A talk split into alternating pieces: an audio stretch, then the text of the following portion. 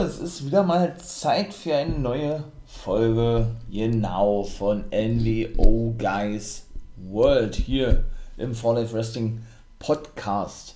Ich beginne mal jetzt mit NXT und meine Wrestling-Nerds und Wrestling-Nerds, das war ja nicht mal so schlecht gewesen, wa?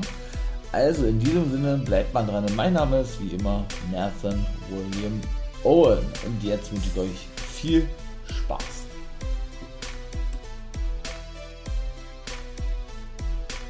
Jo, und der Spaß, der sollte da auch nicht zu kurz kommen. Ach Mensch, ich muss wirklich sagen, die NXT-Ausgabe war wirklich gut gewesen. Die erste Stunde war, ich will nicht sagen, ein bisschen Fahrt, ja. Aber da war, naja, es waren schon doch, es waren schon viele Clips gewesen, es waren viele Talents zu sehen gewesen, naja, obwohl doch. Ich persönlich fand die zweite Stunde aber dann doch besser, muss ich sagen, ja. Doch, und muss sagen, ähm, die war wirklich geil gewesen und es war natürlich wieder mega witzig gewesen. Ich denke, ihr wisst, was ich meine, worüber ich sprechen werde dann.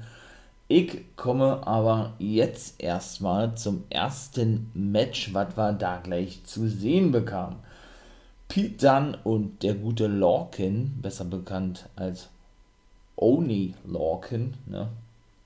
Der Vorname muss natürlich auch erwähnt werden die beide trafen auf Timothy Thatcher und auf Tommaso Ciampa. Hat, hat sich ja nun seit der Raumerzeit schon angedeutet. Ne? Pete Dunn sagte nun schon seit der Raumerzeit, er ist der beste technische Wrestler und so weiter und so fort. Ne?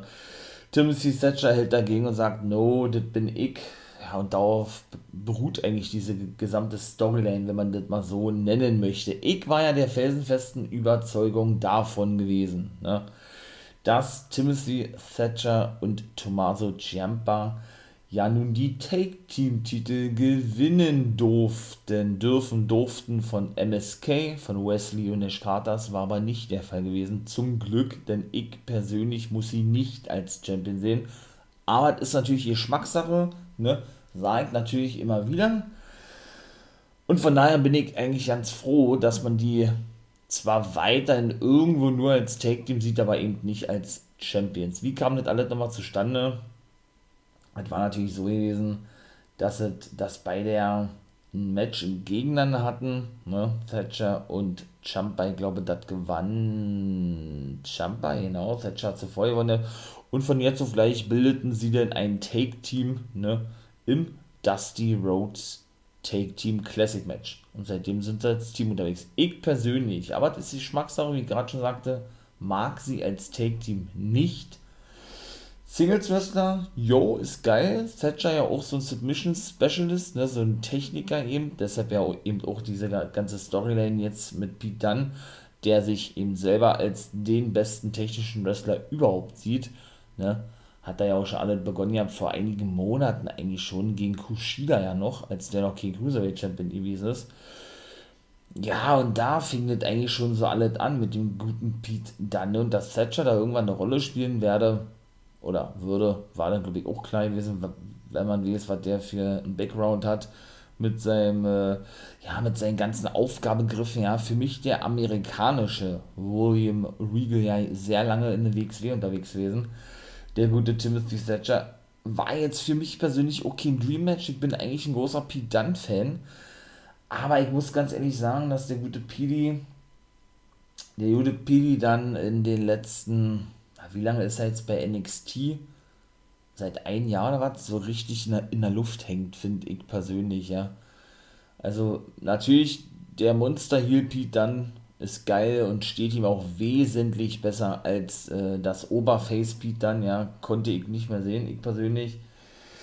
Ähm, aber dennoch irgendwie immer nur so seine ganzen Stories und seine ganzen Matches daran aufzuhängen oder darauf aufzubauen, zu bucken, wie auch immer, dass er eben der beste technische Wrestler sei, ist für mich persönlich zu wenig. Also, ne, dass er natürlich dann sich als, ich sage jetzt mal, Anführer von dem Stable mit Lorcan und Birch herausstellte. Birch ist ja nun verletzt, ne?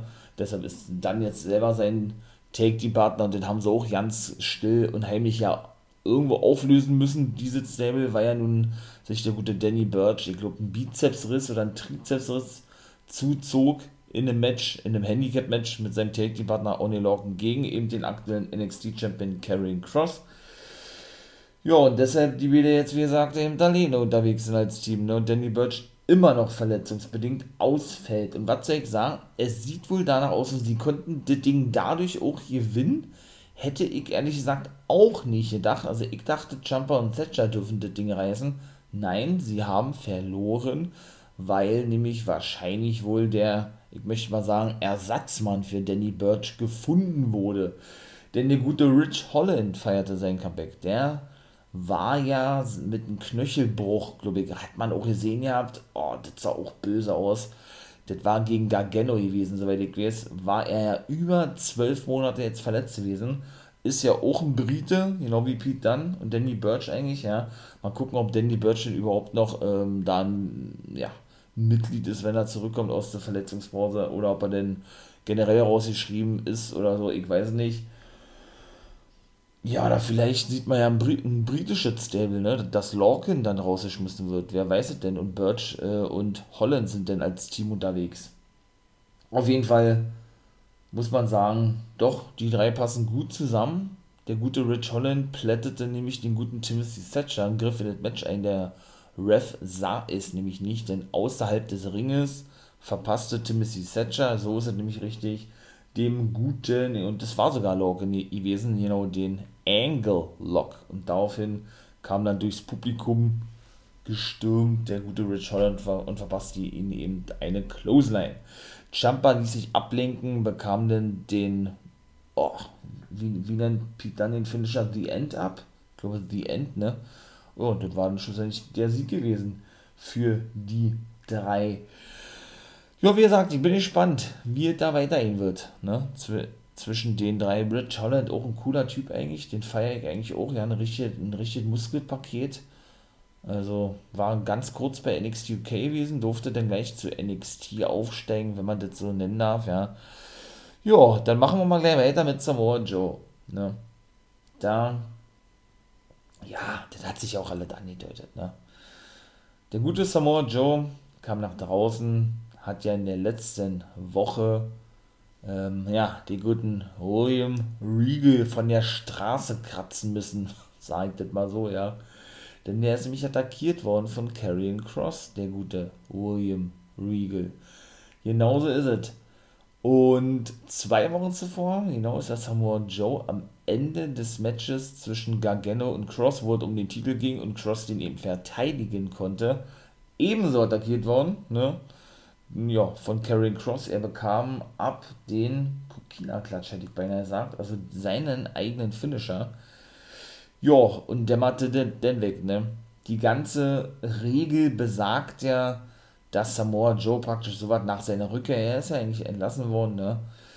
Ähm, dass er so was wie ein Assistent ist von William Regal und dass er nur eingreifen darf oder ja, Wrestler attackieren darf, wenn er selber angegriffen wird. Ich habe ja von vornherein gesagt, mich holt das nicht ab.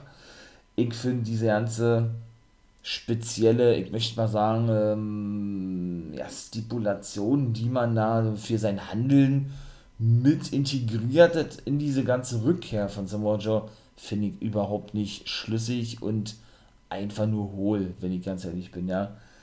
Ich will ja, ich will ja da auch, wie gesagt, ehrlich sein, ne und will ja da nicht lange um den heißen Brei drumherum reden. Das ist nicht meine Art. Ja, und ich mache das einfach straight heraus, so wie ich es immer tue, ne? Von daher, ähm, ja, war es ihm doch offensichtlich gewesen, ne? Dass der gute Samoa Joe auf längere Sicht natürlich wieder wresteln wird und eben auch eine große Nummer wieder sein wird bei NXT. Denn das war denn nämlich auch, nachdem er sagte, dass Cross nicht die Corones habe, heute hier zu sein. Der war auch nicht, wirklich nicht da gewesen, Karen Cross. Und Regal ja wohl vorhabe, Karrion Cross heute zu feuern, aber er kam ja eben nicht, der gute Karrion Cross, rief er doch den guten William Regal sofort nach draußen. Der kam auch nach draußen. Ja, da hat er dann praktisch, ich möchte mal sagen, der gute Samoa Joe drei Blättchen dabei gehabt, so ein kleines Mäppchen oder, ähm, ja, ähm, eine Aktentasche, eine eine Mappe, Aktenmappe, wie man das auch nennen möchte. Da waren dann eben, so sah es zumindest aus, drei Verträge drin, ja. Und die las er denn dem guten William Regal vor. Das erste Ding war seine Kündigung gewesen. Er hat gesagt, ja, ich kündige hiermit sofort die Stelle des Assistenten. Das soll Regal doch bitte unterschreiben. Das zweite Ding war ihm das gewesen, ganz klar, dass er eben wieder reaktiviert werden möchte. Hat er fast zwei Jahre kein Match mehr bestritten, Joe, ne? Was Regal sofort, sofort unterschrieb. Und der dritte war dann schlussendlich ja, äh, der Vertrag gewesen für ein Titelmatch bei NXT TakeOver 36 gegen Karrion Cross. Und das ist genau das, eben wie gesagt, ne, was sich ja schon anbahnt. So. Und ich persönlich finde es nicht gut. Warum finde ich es nicht gut? Ganz einfach, weil ich noch nie ein Fan davon gewesen bin. Und das werde ich, denke ich, zumindest auch nie sein. Dass, äh, oder wenn jemand zurückkommt, in dem Fall Samoa Joe zu NXT, so war es eben mit Baylor zwischendurch ja auch gewesen, der nun wieder aufgestiegen ist nach auch knapp einem Jahr war ungefähr war er jetzt bei NXT, ist er ja jetzt wieder aufgestiegen bei, zu SmackDown, auch bei SmackDown zu sehen. Ähm, ja, war eben dort auch schon der Fall gewesen, dass eben immer die großen haben, ich kann es ja irgendwo nachvollziehen und verstehen, meine ich mal, ja, denn sofort wieder ins Titelgeschehen eingreifen, ja, und man denjenigen, die noch nie ein Titelmatch bekommen und sich wirklich den Arsch aufgerissen haben, um da hinzukommen, wo sie eben hinkommen oder meiner Meinung nach schon lange stehen müssten. Da spreche ich natürlich von Dexter Loomis, der für mich schon lange einen Titel bekommen müsste, ein Titelmatch bekommen müsste, so, oder ein Bronze Reed, der eben auch im Main Event steht mittlerweile, oder wen kann ich da noch nennen, oder auch, auch ein LA Knight und ein Cameron Grimes auf längere Sicht, ja. Und ich das deshalb nicht so geil finde, wenn denn die eben benachteiligt werden, ja, wenn dann wirklich Samoa Joe eben durch seinen Namen und so, ähm, so eine Story verpasst bekommen, die mir auch nicht wirklich zusagt, wie gerade schon sagte, ja. Nur um dann schlussendlich eben ein Titelmatch zu bekommen, dann hätte man das doch gleich machen können. Ne? Aber es ist ihm leider alles sehr offensichtlich bei NXT, aber das soll jetzt ja keine Kritik sein, also kein, kein, keine Kritikfolge oder so, ach, überhaupt nicht. Ne? Aber ich möchte das natürlich auch ansprechen, ganz klar. Und von daher, genau, mache ich das dann natürlich auch direkt, wie man das, denke ich, auch mittlerweile von mir kennt. Ja, und nachdem Samoa Joe dann eben, wie gesagt, seine Unterschriften, ne, so, so kann man es ja schon sagen, bekommen hat, verschwand er auch relativ zügig und war dann auch nicht mehr zu sehen gewesen. Ja, und Riege blieb dann ein bisschen verdutzt, würde ich mal sagen, im Ring zurück. So, und dann kam, ach man, das ist schon wirklich immer ein Highlight kamen dann Cameron Grimes, Baby, und L.A. Knight. Wir haben ja nun gesehen bei der Special NXT-Ausgabe Great American Bash, ne, ist ja ein ehemaliger Pay-Per-View von Raw und SmackDown gewesen, jetzt ist es eine Special-Sendung bei NXT, dass es ja dort ein Match zwischen den beiden gab. L.A. Knight versus Cameron Grimes. Ja, mit einer, mit einer speziellen Stipulation, ne, was ich sehr oft sage, dieses Wort in den letzten Wochen und Monaten, weil eben äh, dieses Wort eben auch sehr oft fällt und eben immer, äh, ja, ne, festgesetzt wird für so viel, so viele verschiedene Matches. Die besagte, dass wenn Cameron Grimes verliert, was auch der Fall war, er der Butler von Knight sein müsse für die nächste Zeit. Wie lange haben sie nicht gesagt? Ne? Im Gegenzug hatte Grimes ein Titelmatch bekommen ja, er hat wie gesagt verloren, der gute Grimes, ne? Und muss jetzt eben wirklich alles das tun, was Knight ihn aufträgt oder ihm mitteilt. Und genauso war es eben jetzt auch wieder gewesen. Das war auch so geil gewesen, ja. Also, Cameron Grimes hat nichts verstanden. Waren so auf dem Golfplatz gewesen. Genau, auf dem Golfplatz. Der gute Cameron Grimes war natürlich sein Caddy gewesen, ne? Also, der Caddy ist ja derjenige, der das Golfkart, heißt es so, fährt und die Golfschläger trägt und so weiter, das weiß ich ohne, aber so richtig golfaffin bin ich ohne. Und da verlangte denn, und da machte Graham schon so einen etwas gelangweilten Eindruck, indem er nämlich auf diesem Golfkart-Sitz äh, saß, ne, oder auf diesem Golfkart an sich saß. Und der gute Knight wollte nämlich einen Schläger haben. Einen Schläger haben, der wohl Driver genannt wird, ja. Zuvor allerdings muss man auch noch sagen, und da sagte Knight, ey, nicht so laut, hat er gesagt, ja, das muss ja nicht jeder hören. Und das war natürlich mit Absicht auch so dargestellt worden und das, das war ja das Lustige daran, ne? Man sah einfach nur, dass Cameron Grimes, ja, äh, verdächtige Handbewegungen machte, möchte ich es mal so sagen, ja. Und schrie denn laut auf, sag mal, Neid, wie lange soll ich denn noch deine Bälle waschen? und Neid, ne, damit man nicht was missversteht, ist dann eben hingegangen und sagt, ey, sag mal, spinnst du, warum schreist du hier so laut rum? Sagt er, naja, ich wasche hier schon seit 30 Minuten deine Golfbälle, sagt er, ja, irgendwann ist doch mal gut. Sagt er, ja, ja, reicht, sagt er. und dann ne, wollte er eben spielen, aber er ist nun auch kein begnadeter Golfspieler, wie man mitbekommen hat, der gute Neid. Jo, wollte denn, wie gerade schon sagte, eben äh, schlagen, abschlagen, ne, heißt es ja Grimes machte, wie gesagt, so einen langweilten Eindruck, sollte ihm dann den Driver geben, bis, bis Grimes sagte, hey, ich bin doch dein persönlicher Fahrer. Bis Knight sagte, Mann, du Depp, hat er gesagt, ja, den Schläger. Sagt er, ach so, okay, ist klar. Ist er los, er hat, hat einen Schläger, sagt er, oh ja, der sieht echt gut aus. Sagt er, hier, den kannst du sagen, sagt er, Mann, das ist doch nicht der Driver, sagt er. Hat er, ist er selber hingegangen, Knight, und hat dann den Driver rausgeholt, ne, das ist wohl so ein extra großer Golfschläger oder was, der hat wohl vorne so eine etwas erhöhte oder dickere Fläche. Ich weiß nicht, wie man das nennt, leider. Man möge es mir verzeihen. Und da hat er gesagt, das hier, das ist ein Driver, hat er gesagt. Und wir haben gesagt, okay, okay, alles klar, alles klar, jetzt weiß ich, ja, Bescheid, sagt er. Und er hat dann gesprochen von einem Sandwich. Da hat er gesagt, sagt er, wie, du hast jetzt auch noch Hunger, sagt sagt Cameron Grimes zu Ellen halt. Ah, nee, es war wieder so herrlich gewesen, es war so göttlich gewesen. Er hat auf einmal abgeschlagen, ja, und Graves konnte nicht die Schnute halten, ja.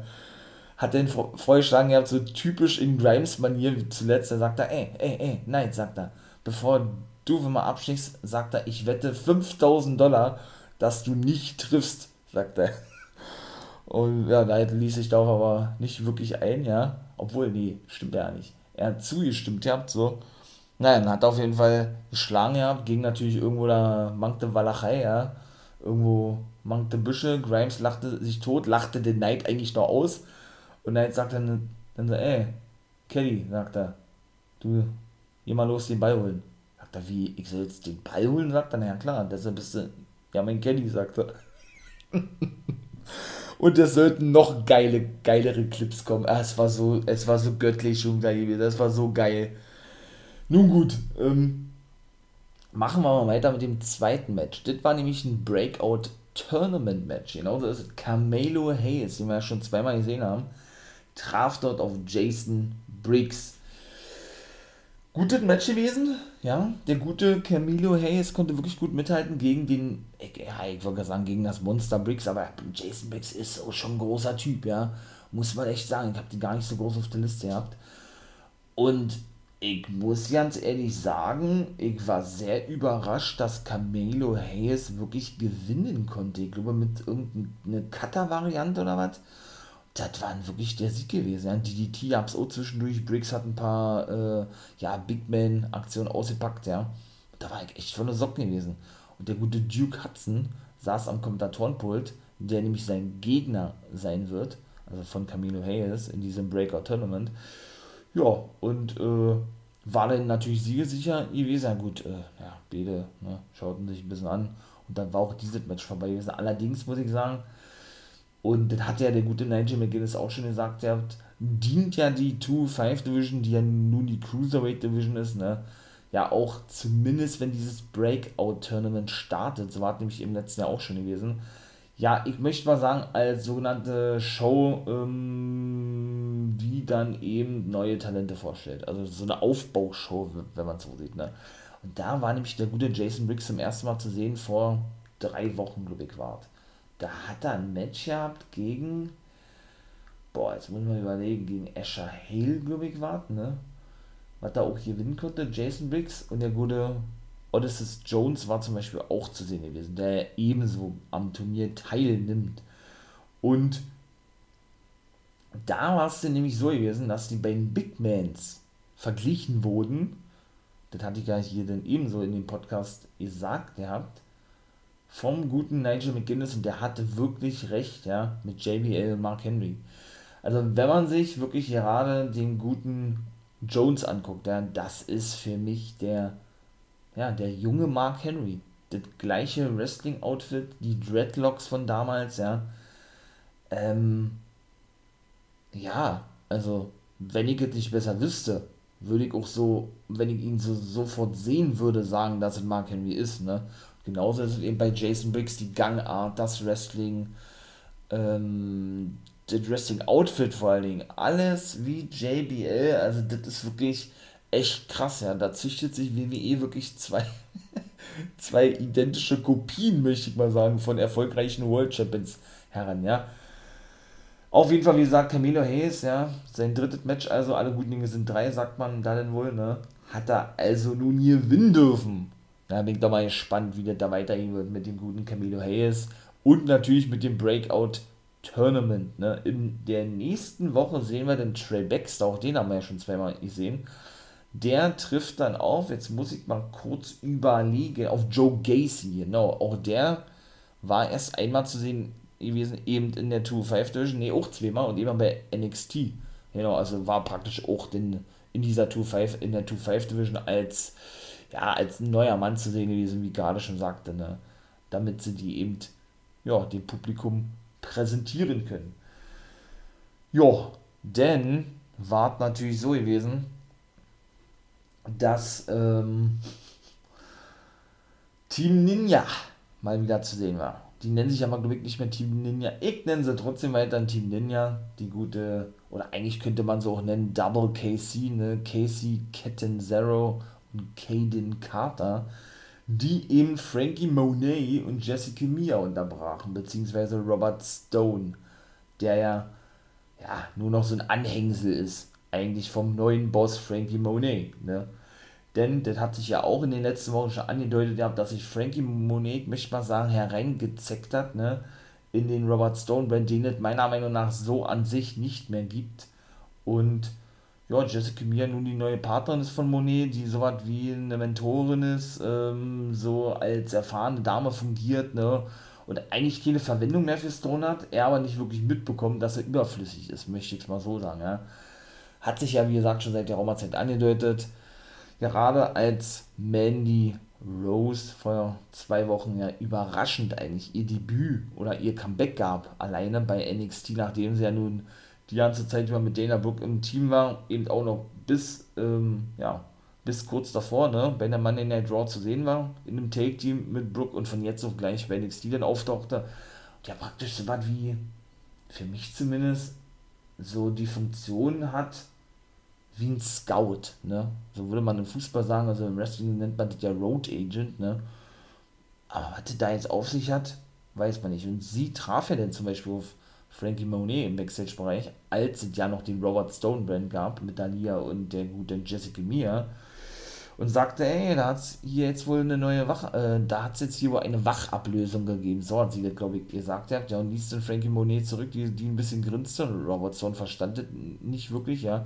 Dann war eben auch diese, dieser Clip vorbei gewesen und wo man sie als erstes sah, war in der gleichen Show gewesen, war eben schon in dem Match gewesen, Saray gegen Gigi Dolan. Da schaute sie sich nämlich dieses Match an, Mandy Rose. Ne?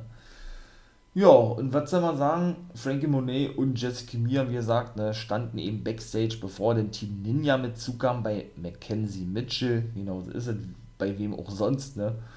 Und machten ihm klar, dass sie doch die Take-Team-Titel der Frauen haben wollen, ne? Dann kam eben Team Ninja mit so und sagten, ey, sagten sie, ihr müsst erstmal an uns vorbeikommen, denn auch wir, ne, die wesentlich länger schon als Team unterwegs sind hier bei NXT, wollen die nächsten Nummer 1 Herausforderer werden. Und ich kann schon mal vorwegnehmen, auch, oder ja, dieses Match ist dann auch später festgesetzt worden. Genauso ist es. Jo, dann sahen wir, ne, den aktuellen oder die Championess bei NXT, Raquel Gonzalez, NXT Women's Champion. Genauso ist es. Mit ihrer ja, besten Freundin Dakota Kai. Genauso ist es. Die kam nach draußen. Und auch da muss ich leider sagen, ähm, ja, war das offensichtlich gewesen. Ich hatte schon so eine Ahnung gehabt. Ich habe nämlich einen Livestream gemacht bei Twitch. Und ja, da bin ich ja, wie gesagt, als Wolfpack-Member von live unterwegs. Könnt ihr natürlich gerne vorbeikommen, würde ich mich sehr freuen über. Da hatte man das denn schon so gesehen gehabt. Ja, so Gonzales kam nach draußen, nachdem sie ihren Titel verteidigt hatte in der letzten Woche gegen äh, Saya Lee. Und sagte, ey, ich habe jetzt alles in, alles in jeden besiegt, oder ich habe jede Dame besiegt, die noch so dominant gewesen ist hier und äh, zählt doch ein paar, ein paar auf, ne? Und sagte, who's next? Ne? Wer ist die nächste, die mich herausfordern möchte? So hat sie das gesagt, ja, ne? Ähm, sie sollen doch kommen, glaube ich, hatte sie noch hinzugefügt. Dakota Kai war natürlich ebenso am Start mit ihrer Take-Team-Partnerin. Nahm sich das Mike, lobte sie denn natürlich auch, ja, was sie doch für, ähm, ja, was sie doch für einen Sprung gemacht hat eigentlich, ne, in den 18 Monaten, die sie hier, hier ist oder hier sei bei NXT, was sie doch für eine Dominanz bewiesen habe und wer es doch, ähm, wer sich doch traue oder ja, wer es für würdig, er, ähm, wie soll ich sagen, wer sich selbst als würdig erachtet, empfindet, gegen Gonzales antreten zu können, ja, der soll jetzt nach draußen kommen, sagte sie, ne? Wand, wandte sich natürlich an die Women's Division, an wie auch sonst, ne? Und sagte Gonzales, äh, in den letzten Monaten gibt es wirklich nur eine, eine Frau, die, ja, die wirklich hier heraussticht, sozusagen, ne? Und Gonzales hatte dann schon so, ne, so ich sage, also so angedeutet, ach Mensch, das ist ja nett, dass du mich meinst so naht, ne. Ja, nachdem Dakota Kai eben diese Promo hielt, Richtung Stage schaute und sagte, ey, was ich gerade schon gesagt habe, wer sich eben als würdig erachtet, gegen Gonzales anzutreten, gegen den aktuellen Women's Championess, der solle da rauskommen, stellte sich Gonzales eben aufs zweite Ring Rope ne, und poste mit ihrem Gürtel in der Ringecke. Da war dann schon offensichtlich und klar gewesen, was kam und genauso sollte es auch kommen. Und sie meinte auch nicht Gonzales mit die überragende Frau seit einiger Zeit hier im NXT-Roster, sondern sie meinte sich selber, Dakota Kai, ne, dass sie es nämlich sei und attackierte den Gonzales und turnte praktisch gegen ihre beste Freundin, ihre, ihre Take-Department, wie auch immer, ja, und machte dann selber klar, dass sie doch diejenige ist oder diejenige sei, die die gute Gonzales herausfordere. Genauso ist es. Auf den Titel. Ja, was soll man sagen, ne? Da haben wir denn also hier. Haben wir denn hier also, ähm, ja, ne? ähm, ein Match für Takeover fix. Ich weiß es nicht. Bisher ist nur ein Match festgesetzt worden, kann ich nämlich auch sagen, denn auch das sahen wir nämlich zwischen, oder da standen Michaels und ähm, Triple H, genau, die beiden starken Männer bei NXT, Backstage mit William Regal. Und die gaben nämlich bekannt, dass er Dragunov und Walter nach Amerika reisen werden und ein Match haben werden bei Takeover 36 nämlich das eigentlich für die letzte Woche schon angedachte NXT UK Championship Match, was ja abgesagt werden musste, weil Walter sich verletzt hatte. Ist okay, die Storyline ist wirklich so. Walter hat sich eine schwere Handverletzung zugezogen und konnte das Match nicht bestreiten. Haben sie also gesagt, komm, wir legen das Match mal fest für NXT Takeover 36. Ich finde es natürlich geil, muss ich sagen, ja. Und von daher freut mich da schon megamäßig drauf, wie das denn alles da abgehen wird, ne. Ja, weiter ging es mit dem zweiten Clip von Cameron Grimes und L.A. Knight. Genau so das. Und doch, das war wieder. Ach, das war auch wieder so göttlich gewesen. Ja, da hat er denn 10.000 Dollar diesmal gesetzt. Ja, dass eben der gute Knight wieder vorbeischlägt. In dem Fall hat er gesagt: Ach komm, du haust den Ball doch eh in den See rein. Und genauso war es auch gewesen. Und hat er gesagt, kannst du schwimmen? Sagt er, natürlich kann ich schwimmen. Sagt er mir jetzt, na dann geh schwimmen und hol meinen Ball, sagt er. er kann wirklich gar nicht Golf spielen eigentlich, nein, ne? das muss man wirklich mal so sagen. Also, da sagt er, wie, ich soll jetzt da reingehen und den Ball, und sagt er, na klar, du bist mein Caddy. Ja, sagt er, hast du das immer noch nicht verstanden? Na gut, okay, ist er wieder bin ich da drin gegangen, ja. Und das war natürlich dann auch sehr, sehr, sehr geil gewesen. Dann ging er in den Teich, hat den Ball geholt, freute sich, hey, nein, ich hab den Ball gefunden. Und dann kam ähm, der Million Dollar Man vorgefahren. Yeah, Teddy Biasi, also spielt da doch noch eine Rolle, sehr geil. Kam er vor natürlich in seinem Golfkart und sagt, Mann, Cameron, was machst du hier eigentlich, sagt er. Sagt er, Cameron, so kenne ich dich überhaupt nicht, sagt er, du gibst dir den Butler für Neid, ja, weil Grimes gesagt hat, ja, ich bin eben jemand, der sein Wort hält, hat er gesagt, ne, siehe Stipulation beim Great American Bash Match. Und da sagte denn der gute ähm, Teddy Bears, ja, aber du bist doch, du bist doch etwas viel, oder du bist doch etwas viel, viel Größeres. Du bist doch wirklich Championship Material, sagen die ja immer, ja, Championship Material. Du musst einen Titel gewinnen oder du musst Gold um die, um die Hüften tragen und nicht als Butler arbeiten für Neid, der dich eh nur schikaniert, sozusagen, ja. Und den Grimes, den ich kennengelernt habe, sagte er, ja, der hätte sowas nicht mit sich machen lassen. Denk, denkt man genau darüber nach. Oder der, der, ähm, wie er sagt, der, ja, der ist eben, der ist ein, ein zukünftiger Champion, hat er gesagt. Denkt man darüber nach, sagt er, und dann ist er weggefallen. Und Grimes sagte wirklich darüber nach und dann ließ uns praktisch NXT einen nachdenklichen oder mit einem nachdenklichen Grimes zurück. So ist es besser formuliert. Ja, dann sahen wir eben die drei, ne, wahrscheinlich die neue Gruppierung hier, Lorcan, dann und den, ja, dem neuesten Mitglied äh, Rich Holland die Halle verlassen. Ja, und schlussendlich sagt er nur, dass, wie war das, dass Thatcher nicht der erste war, den er angriff oder angreifen werde und zerstören werde nee, dass er nicht der letzte sein werde, genau, weil noch mehrere Folgen, so hat er, glaube ich, gesagt. Da sind die drei abgehauen und das war es dann gewesen. Dann sah man eben doch, wie zum Beispiel, ja, der gute Adam Cole über den guten Bronze Reed sprach, ne?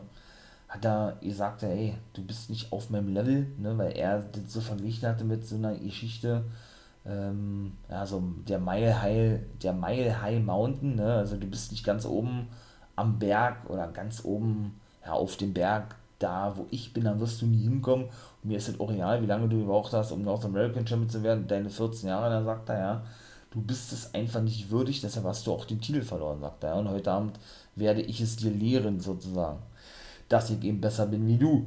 Dann war eben noch ein weiterer Clip gewesen mit Zoe Stark und Io Shirai. Hat man sie endlich mal gesehen. Die aktuellen oder neue Take Team Champions, ne? Die neuen NXT Women's Take Team Champions, so ist es richtig. Und ja, die sind ja nun keine Freunde. Das hat der Shirai auch diverse Male klar gemacht. Da eben auch wieder, ne, als Stark trainierte und Shirai mit zukam und Stark sagte, hey, komm, lass uns doch trainieren. Und da sagte sie, nein, ich mag dich nicht. Und wir sind zwar Take Team Champions, aber ähm, ja auch nur auch nur widerwillig sozusagen. Und da sagt es Stark, ey, du, weiß, du willst nicht meine Freundin sein. Kann ich verstehen, beziehungsweise muss ich respektieren, aber du kannst ja zumindest mit mir trainieren, weil wir doch eben Partner sind. Ne?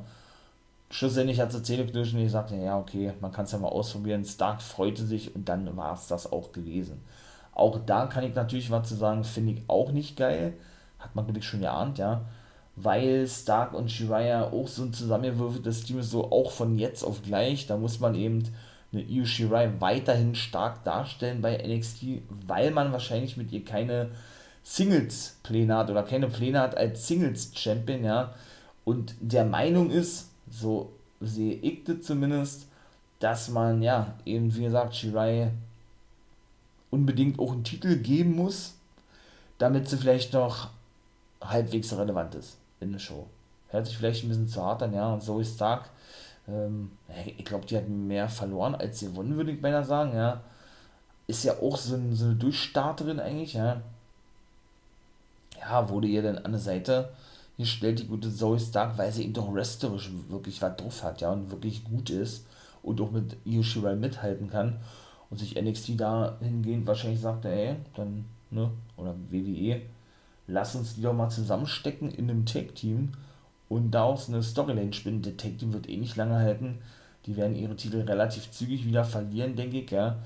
Und ich denke, ähm, beinahe so Zoe Stark wird Hilton gegen Shirai so eine Art, ey, du hast mich nie respektiert, ähm, ne, du wolltest nie meine Partnerin sein, jetzt bekommst du die Quittung, So würde ich jetzt mal sagen.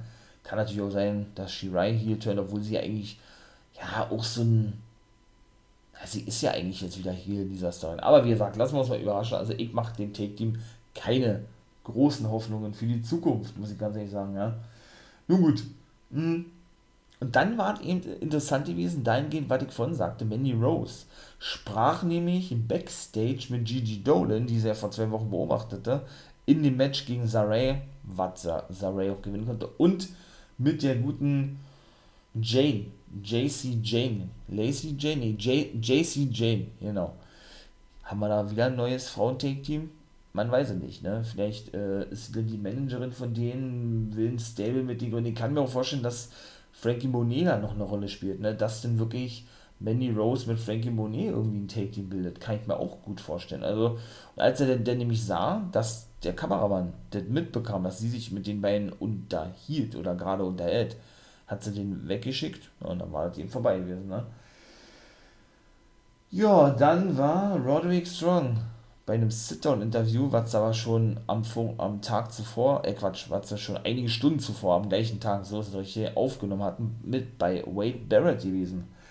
Und da sprach er dann eben ne, über seine Zeit in der Undisputed Era. Malcolm Bivens war auch mit am Start, der Manager von Desmond Mine, wo wir ja nun ständig davon ausgegangen sind, dass es sich um einen Wrestler handelt, aber sich ja rausstellte, dass es ein gesamtes Stable ist. Roderick Strong ist der Anführer, Ebenso mit dabei Hideki Suzuki, ein Japaner, und Tyler Rust, der ja eigentlich der, ja, der Zögling von Malcolm Bivens gewesen ist, der jetzt der Manager der Gruppierung ist.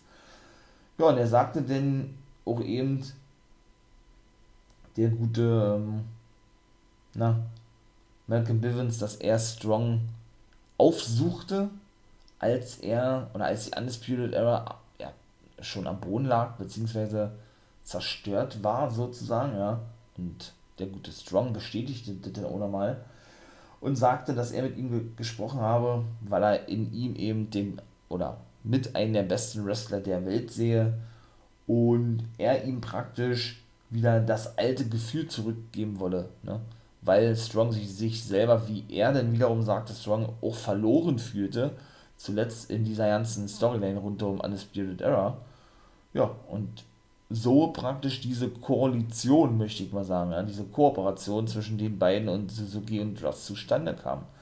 Auf die Frage von Barrett dann, ähm, ja, ob, ob man denn noch sehen werde, dass Roderick Strong auf seinen alten Buddy und Take-Team-Partner treffe, Bobby Fish, sagte der, jo, werdet da sehen, der gute Malcolm Bivens, nämlich in der nächsten Woche schon, wenn die beide ein Singles-Match haben, wenn die beiden ehemaligen Member der Undisputed Era. Und der gute Roderick Strong, wie sollte doch einer sein, ne? zum Abschluss denn, so, so sagte Billings, den guten Fisch zerstören werde. Und dann war auch dieses Sit-Down-Interview vorbei. Dann sah man unter Dakota Kai, die praktisch nach einer Frage, warum sie Gonzalez attackierte und diese nicht beantwortete, aus dem Performance Center stürmte und verschwand. Jo, also man merkt, NXT war wirklich richtig voll gepackt mit tollen Sachen, ja. In diesem Fall mit ordentlich Clips und ordentlich Matches. Und apropos Matches, da kommen wir jetzt nämlich auch dazu. Und da war ich echt im absoluten Zwiespalt gewesen. Hitro trafen auf Imperium. Hitro hatte auch äh, zu Beginn der Sendung, ja, hatten so ähm, eine Promo erhalten, auch mal viel viel so Freestyle-Raps mit, mit am Start und so weiter, ja, eben gegenüber El Legado del Phantasma und gegenüber Imperium.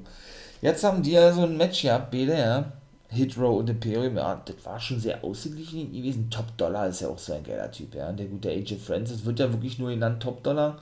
Dann B-Fape, ich sage mal B-Ray, ist aber falsch, die gute B-Fape, Ashanti T. Adonis und der Anführer neue North American Champion seit einigen Wochen ja nun, der ja eben Bronson Reed besiegen konnte. Isaiah Swerve Scott. Die vier sind Hitro. Ja, und wie gesagt, ja, die hatten das Match gehabt, das Nummer vier, das vierte Match war gewesen gegen Imperium. Ja, und wie gesagt, das war schon wirklich geil gewesen. Muss man ganz ehrlich sagen, war wirklich gut gewesen. Auch die gute B-Fape und Isaiah Swerve Scott wollten immer in das Match ein greifen und normalerweise Imperium ja eigentlich immer, wie soll ich jetzt sagen, immer so dargestellt, ja, als diese, ich möchte mal sagen, so normalos, ne, wenn man das so überhaupt sagen kann, die eben wirklich mit auch allen Take-News mithalten können, weil sie eben doch wirklich vor Kraft strotzen, in dem Fall der gute Fabian Eigner, der wirklich ein absolutes Muskelpaket ist, ja, und der nun schon wesentlich schwerere Leute, wie er selbst, ähm, ja, wie er selbst ist, ähm, ja, besiegen konnte, hochnehmen konnte, wie auch immer. Und ja, und dann, ähm, ja, das eben da auch zeigen konnte. Sie gewann auch wirklich, weil El Elegano del Phantasma nach draußen kamen und Hitro ablenkten und die wirklich zum ersten Mal verloren, ja. Schlussendlich wurde für nächste Woche dann auch noch ein Match festgesetzt, Hitro gegen Elegado del Phantasma. Und dann natürlich auch noch, ja, Santos Escobar wurde dann auch noch äh, vertrieben mit einem Stuhl von Isaiah Swerve Scott, so ist es richtig. Ja, dann war auch schon Zeit für den dritten und finalen Clip gewesen. Da kamen dann so ja die Grizzled Young Veterans zum Golfplatz, ja, shooteten dann ein bisschen gegen den guten LA Knight, beziehungsweise gegen den guten Cameron Grimes. Und ja, wie gesagt, ähm, der gute Knight war dann natürlich wieder so gewesen, dass er dann wieder vorbeischlug oder er dann wieder den äh, Golfball mangte, mangte, was weiß ich, schlug, ja, ich glaube, wieder in Teich drin oder was.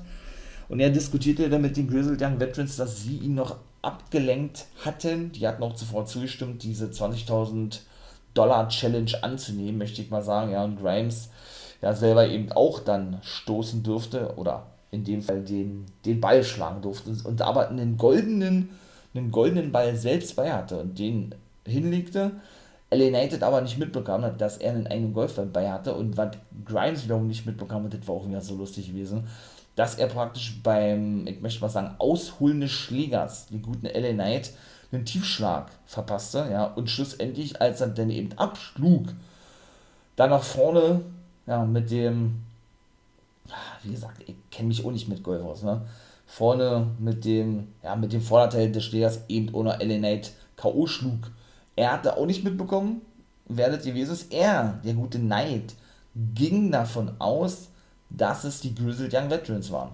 Grimes hat ja nicht mitbekommen, dass er es eigentlich war, der, der Knight niederschlug und freute sich ohne Ende, ja, dass er eben äh, natürlich ein Hole-in-One gemacht hatte, gleich mit dem ersten Schlag, also getroffen hatte. Nachdem er zuvor in den anderen beiden Clips LA Knight ständig, ständig dahingehend auslachte, dass der wirklich äh, nicht wirklich ein guter Golfer ist und immer ja, die, die Bälle überall hinschlug, ja.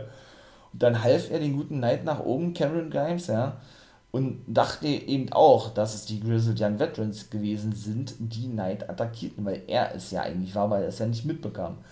Ja, die stürmten dann schlussendlich weg, fuhren dann auch weg mit ihrem Golfkart, LA torkelte hinterher, ja.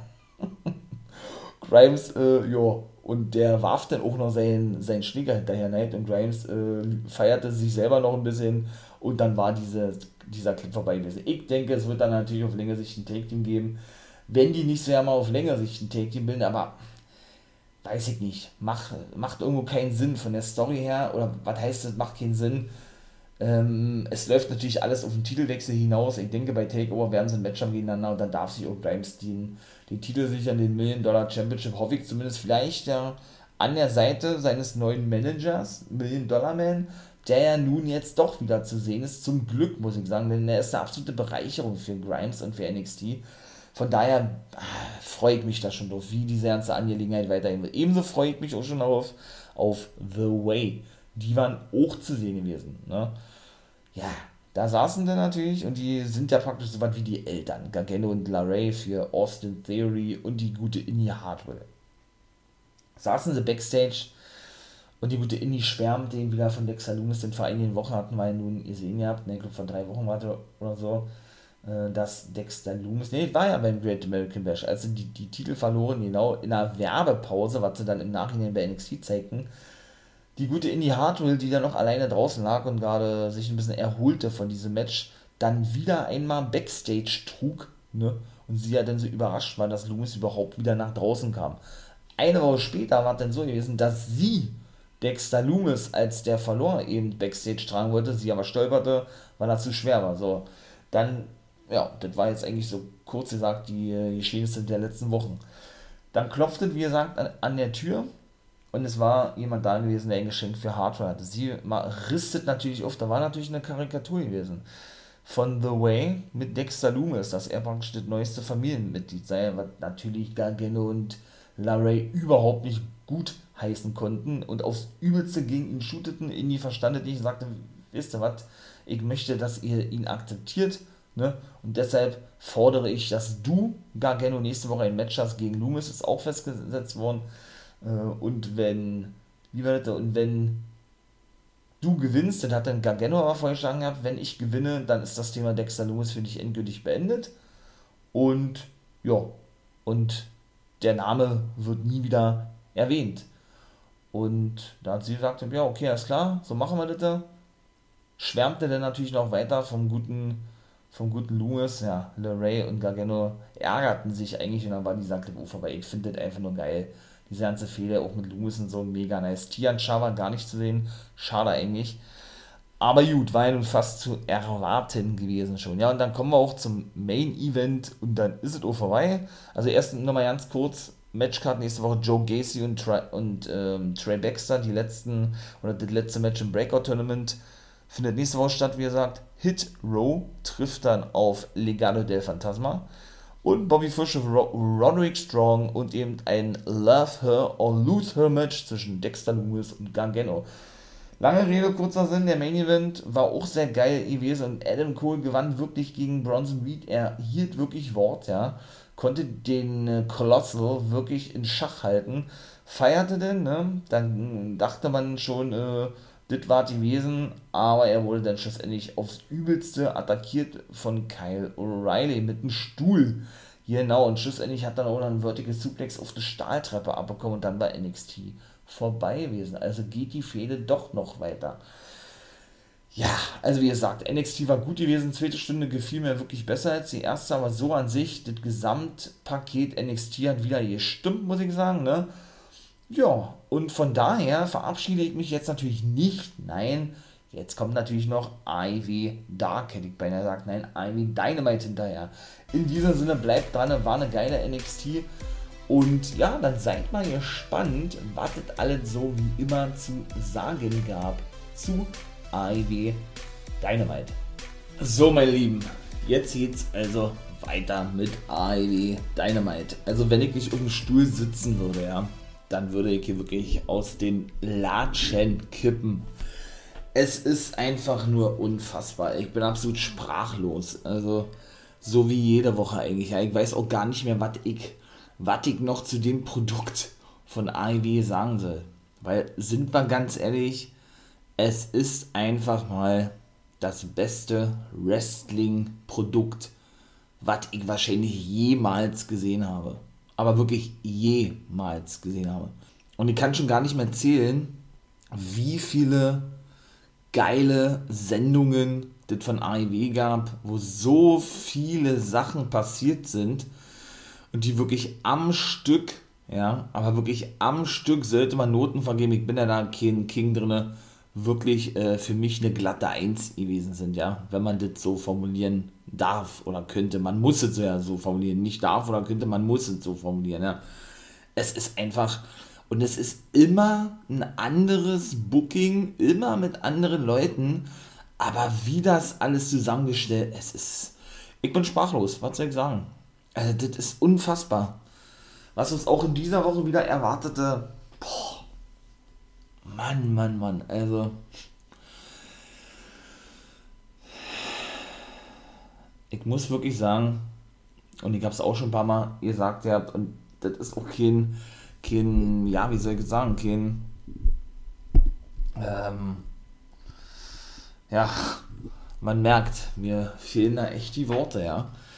Das ist auch kein, kein Süßholzraspeln oder irgendwie sowas, ja. Es ist wirklich, ja, es ist wirklich ein Privileg. Ich sag's immer wieder, es ist wirklich ein Privileg, aktuell Wrestling-Fan zu sein und es ist wirklich ein Privileg, Wrestling schauen zu dürfen. Muss ich ganz ehrlich sagen, gerade was AEW betrifft. Also es ist. Ich fange mal an. Alleine schon das erste Match. Und wenn man schon so einen Opener hat, ja, was soll denn da eigentlich noch schief gehen, ne? Wo man wirklich denkt, dass das der Main Event ist, oder bei jeder anderen Company, das der Main Event wäre, knallt wirklich IW einfach mal ein 10-Mann-Take-Team-Match mit Beteiligung von The Elite und der Dark Order mit Hangman Page zu Beginn der Show raus. Ja, also wo WWE zum Beispiel monatelang so ein Match als Main Event aufbauen würde und man das in jeder Show immer sehen würde, wo sich das wahrscheinlich wieder wiederholen würde, wie ich schon diverse Male gesagt habe, ja, ist AEW sich für sowas nicht zu schade und knallt das einfach mal zu Beginn der Show raus. Das muss man sich mal vorstellen. Also, ja, wie Elite Squad nannten sie sich. Ne? Kam auch speziell nach draußen, man möge mir verzeihen, wenn ich jetzt äh, kein, kein Basketball-Profi bin, kein Basketball-Experte, kein affiner Basketball-Fan bin. Ne? Ich kenne mich mit diesem Sport nicht aus, denn ich schaue wirklich nur Wrestling. also, äh, jo, und ne, von daher möge man mir verzeihen, wenn ich mich da jetzt nicht dazu äußern kann, wen sie eventuell imitiert haben, möchte ich mal sagen, ja, wen sie, äh, ja, für wen sie gewesen sind. Warum sage ich das? Denn sie kamen nämlich in der Basketballkluft dann draußen, auch mit einem, mit einem speziellen Auftritt, spielten eine Runde Basketball, zumindest Young Bucks und der gute Kenny Omega hatten auch einen, hatten auch einen Basketballkorb bei, beziehungsweise wurde der aufgebaut auf der Rampe, beziehungsweise kurz vorm Ring, bevor sie dann in den Ring gehen. Und jeder durfte mal einen Dunken werfen. Da, das weiß ich auch, was das ist, ja. Und die trafen auch alle ganz gut. Und Nick Carter, ja, äh, Nick Carter, jetzt fangen wir an mit Nick Carter, Mann, das ist ja äh, eine Schande, dass ich so einen Namen hier nenne. Nick fucking Gage auch nicht, den haben wir später noch gesehen. Krank. Sagt er nur, nee, der gute ähm, Nick, Nick Buck. Nick Jackson. Meine Fresse. Was ist hier los? Ich bin verwirrt. Äh, ja, da hat man schon in den einigen in, oder in manchen BTI-Folgen gesehen gehabt, dass er eben ne, Basketball spielen kann oder Basketball wohl auch privat spielt oder wie auch immer. Der hat äh, so gut wie jeden Korb versenkt. Ne? Dann kam natürlich auch die Dark Order nach draußen. Sie hatten eben auch alle, ja, ich möchte mal sagen, so für die Dark Order, ja, was Spezielles dabei, nämlich das Halstuch ne, vom Cowboy Hangman Page. Das hat er ja nun jedes Mal um. Ja, und macht sich das ja, dann jedes Mal runter, wenn er im Ring angekommen ist und dann ein bisschen posen darf. Und die Dark Order hatte das eben ebenso, ebenso am Start gehabt, natürlich in lila, ne, was ja eigentlich die Farben ihres Stables sind. Und das war auch wieder so ein Genuss gewesen, ja. Das war einfach nur so geil. Das war ein Elimination-Match gewesen.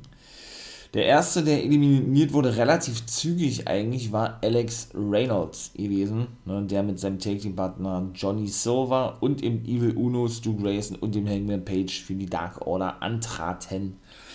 Ja, so also nach und nach, ne, als erstes muss man natürlich sagen, war auch fast zu erwarten gewesen, prügelten die alle wie die Bekloppten aufeinander ein, ja, bis denn mal irgendwann wie gesagt, Reynolds und ich glaube Karl Anderson war im Ring gewesen sind und Anderson eben schlussendlich Reynolds eliminieren konnte. Der ist dann wiederum als erster von The Elite oder von The Elite Squad, wie sie sich ja nannten, eliminiert worden, der gute Karl Anderson, weil dann eben die vier Mitglieder im Ring standen von der Dark Order. Und der dann eben schlussendlich, äh, ich glaube Hangman, ja doch Hangman, Evil Uno war gewesen. Ja, natürlich Stu Grayson und Johnny Silver waren ja die letzten gewesen, nachdem Reynolds genau eliminiert wurde.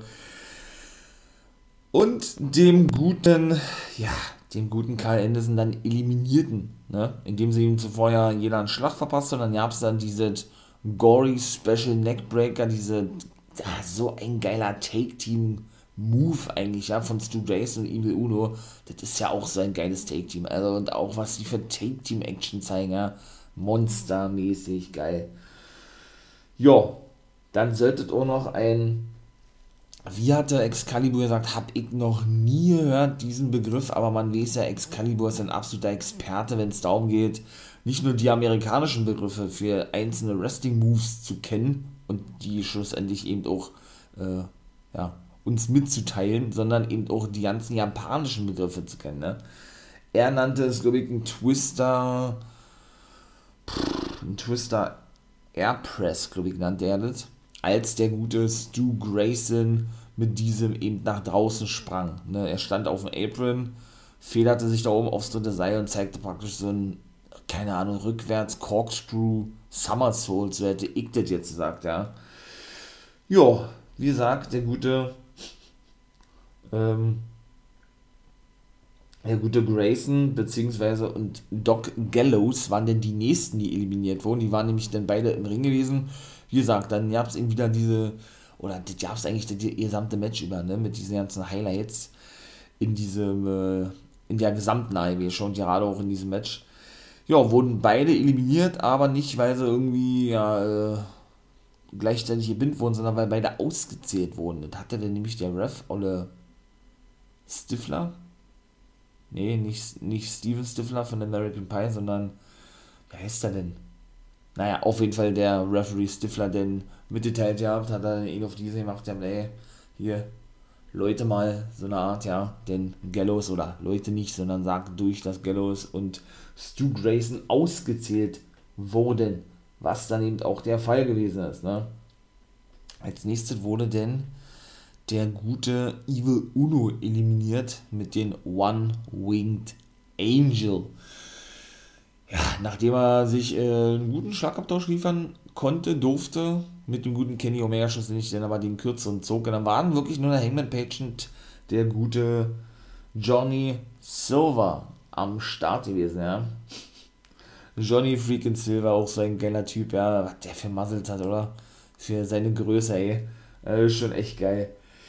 Jo, und dann hatten wir Isen gehabt, oder beziehungsweise war dann ein kleines Päuschen gewesen, ne? da hat man ja dann immer diese Einblendung von diesem kleinen Fenster, wo irgendwie weiterläuft, sie eben durch NXT. Da verpassten Young Bucks in der Pause den guten Hangman eine Double Powerbomb, also eine Powerbomb auf den Apron auf, ja bestimmt ein wenig wehgetan, würde ich beinahe behaupten. Dann gab es auch ja, diverse Superkicks und V-Trigger, ne? Von der Elite, beziehungsweise von den Bucks und von Kenny gegen den guten Johnny Silver, der dann eben auch schlussendlich eliminiert wurde. Ja, ähm, ja, man weiß gar nicht, äh, was man da noch alles sagen soll. Ja, dann gab es einen Indie-Taker nach draußen, ne?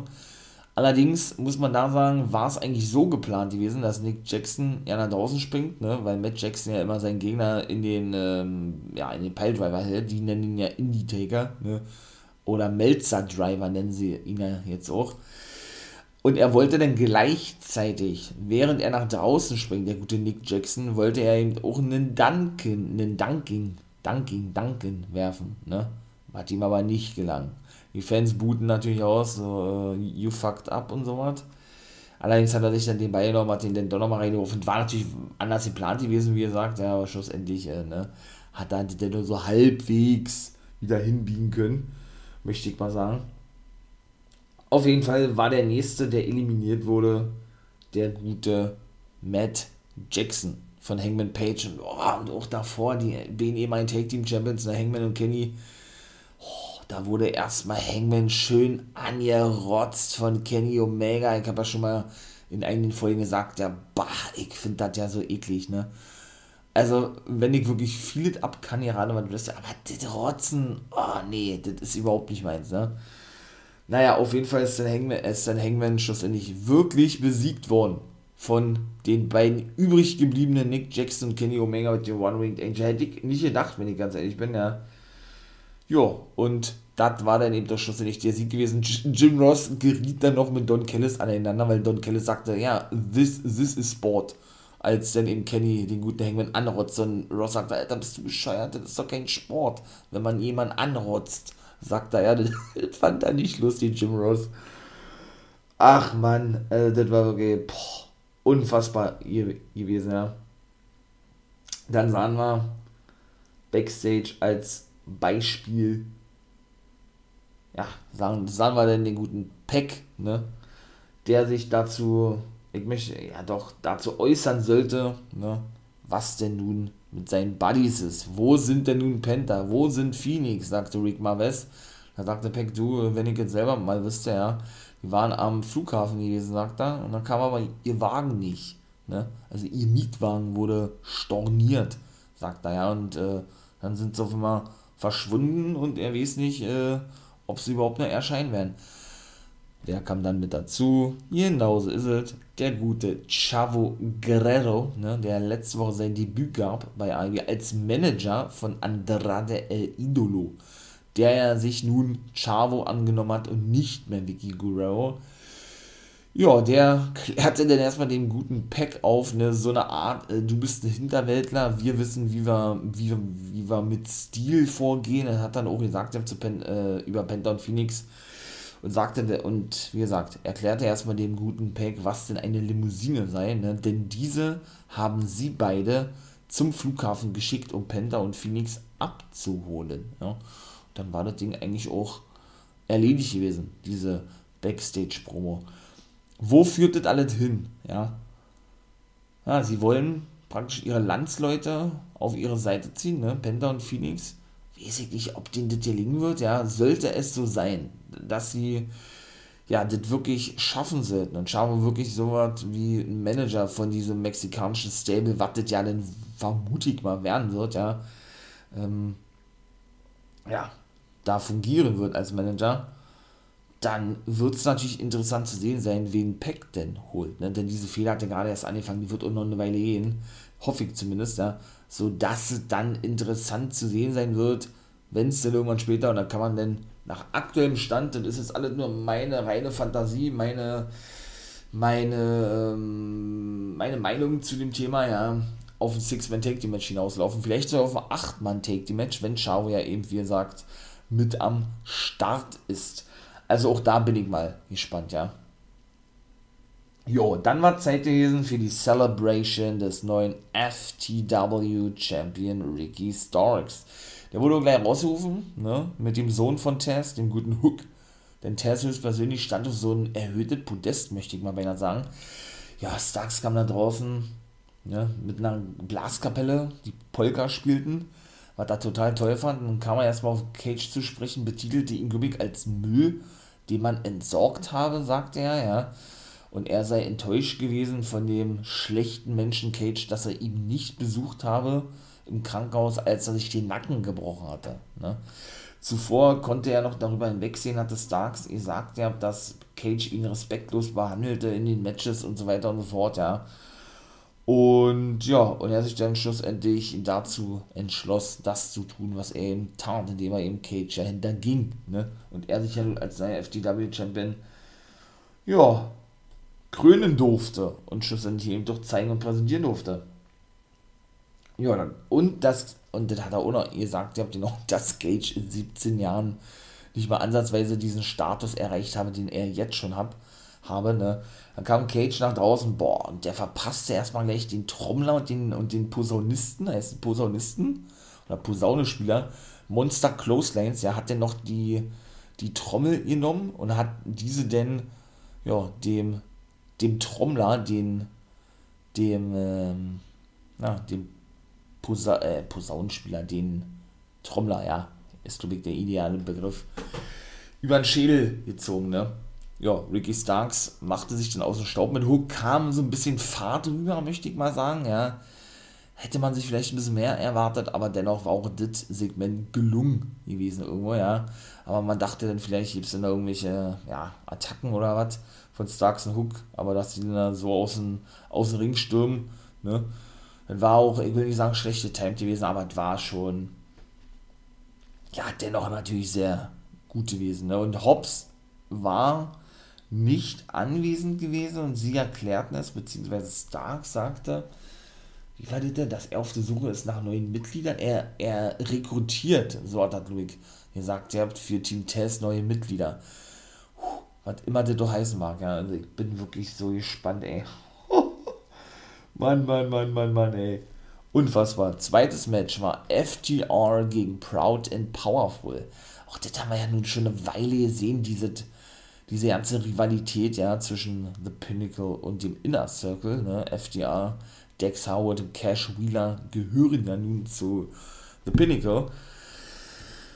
Ja, und äh, Proud and Powerful ja nun zu dem guten, zu dem guten Inner Circle, wo ja nun der gute Conan ja nicht mit dabei ist, aber eben ja ständig mit nach draußen kommt, ne? Seit der Raumerzeit. Ja, der war natürlich auch jetzt wieder am Start gewesen und unterstützte seine beiden Jungs, ne?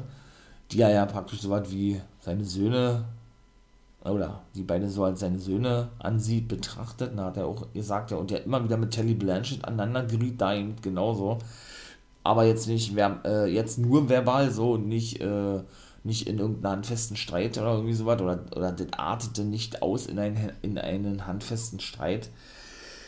Und das Match wurde meiner Meinung nach FDR gewannen, das Ding dann auch relativ zügig und abrupt war denn zu Ende gewesen, denn es änderte meiner Meinung nach viel zu früh, denn der gute Dex Harwood, äh Quatsch, der gute Cash Wheeler, ich weiß aber nicht, wie, er, wie das denn da zustande kam, zog sich nämlich eine schwere Schnittwunde am rechten Arm zu und musste erstmal behandelt werden, ja.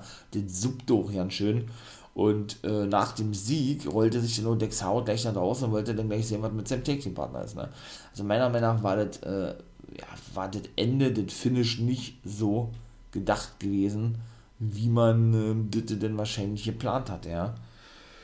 Ja, ebenso gab es denn Backstage eine Promo von DM, die Dr. Britt Baker, die sich ja nun auch verletzt hat. Die hat sich das Handgelenk gebrochen in der letzten Dynamite-Ausgabe gegen Nyla Rose. Hat man ja nicht wirklich mitbekommen. Sie hat das Match ja zu Ende gemacht. Ja, The Dirtiest Bitch on the Planet, wie sie sich ja selbst nennt. Und sie sagte, oder, oder genauso wie eigentlich schon Tess, sagte sie auch, dass sie auch auf der Suche sei nach einer neuen Dame, die sie assistiere, denn Rebel, die ja nun auch verletzt ist, ne, hat sich ja nun in ihrem Match vor drei Wochen gewegt, die Kniescheibe ausgekugelt gehabt, ähm, sei nicht mehr in der Lage, alleine für die Sicherheit von Britt Baker zu sorgen, da sie selber auch aktuell, ich glaube so, hat sie gesagt gehabt, ähm, sehr gefragt ist oder verfolgt wird. So hatte der Britt Baker gesagt. Ne? Da hatte sie dann noch gesagt, ja, sie wisse, dass Nyla Rose noch nicht fertig sei mit, mit ihr, doch sie spüre keinen Druck von potenziellen Nummer 1 Herausforderern, schon gar nicht von Nyla Rose.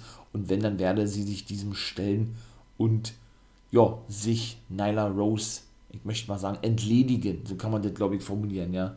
Denn sie sei ja die, ähm, die hat sie gesagt, ja. Und danach kam der natürlich auch wieder mal was richtig Geiles, ne. Tony Khan, der Besitzer und Gründer von AEW, gab dann also sein großes Announcement bekannt, ne.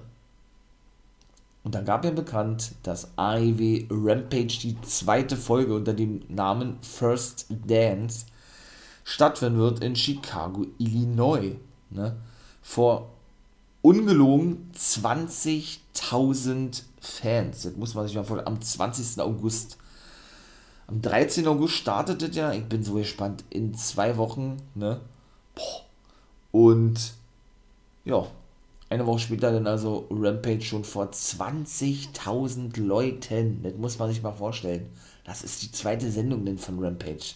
Unfassbar boah, also das ist wirklich auch mal eine Ankündigung, ne? Und eine Ankündigung natürlich dahingehend,